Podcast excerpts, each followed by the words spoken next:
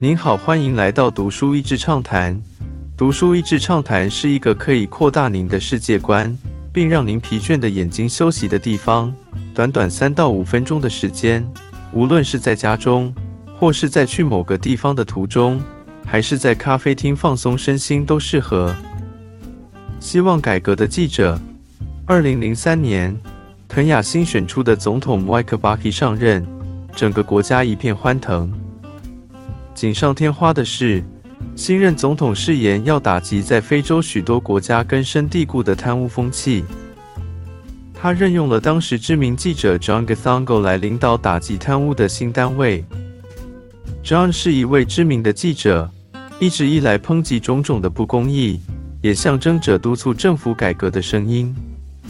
快转到二零零五年，有一天，John 神秘地问本书作者能否借住他伦敦的家。他帮助他之后，才发现背后惊人的内幕。John 辞职后，急忙逃出肯雅，并四处躲藏。反贪污却反到自己的工作单位。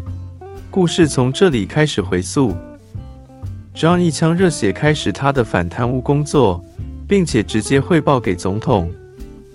有一天，他发现肯雅新护照的发包竟然标给一家没有经验、价钱又异常高的公司。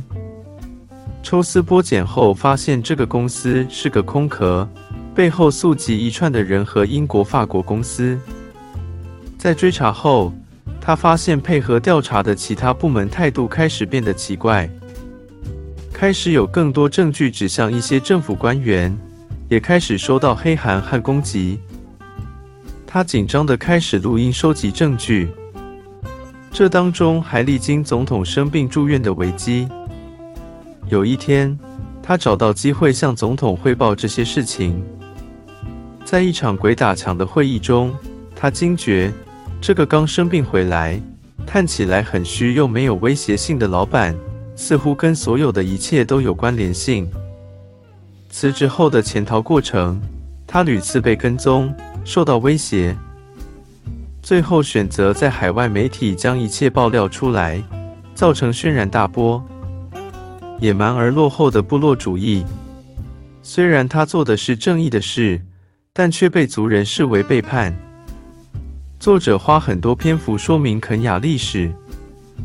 原本就有不同的部落，在英国殖民后，部落间的嫌隙日趋明显。殖民政权撤出后，权力不时的真空让人们更加部落种族化。虽然国家明文规定不能歧视，但差别待遇无所不在。部落族群争资源的过程，有一种氛围叫做 “It's our turn to eat”，轮到我们占便宜了。John 犯下一个大忌。就是轮到他的族人时，他竟然举发他们。书中后来描述一连串后续政治变动，让族群关系更加紧张。最讽刺的是，就在同一段时间，国际组织表扬肯雅政府的进步和透明化，联合国和许多慈善组织继续给予之后下落不明的慈善资金。吹哨者传递的无形火把，几年后整个事件落幕了。饱受精神摧残的 John 也安然回到肯亚，继续一些非盈利工作。他为了正义的牺牲值得吗？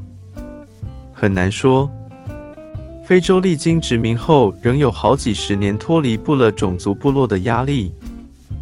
但张自己就说，这场战役不是一个人的，而是一个接着一个，似乎是傻金，似乎是弱势的人，并且诸多的牺牲换来改变的可能。对后代来说，这些前人的榜样都让后人多点突破的勇气，也点燃微小的盼望。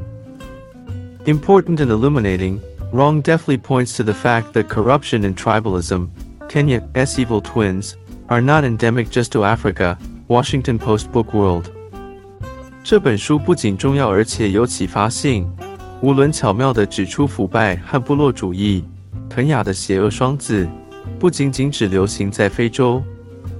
华盛顿邮报。今天的内容就到此为止了，十分感谢大家收听读书益智畅谈节目。如果对我们的内容感兴趣，欢迎浏览我们的网站 d s e z 点 net，或是关注我们的粉丝团“读书益智”，也可以分享给您的亲朋好友。欢迎继续关注我们下一期节目，下次见。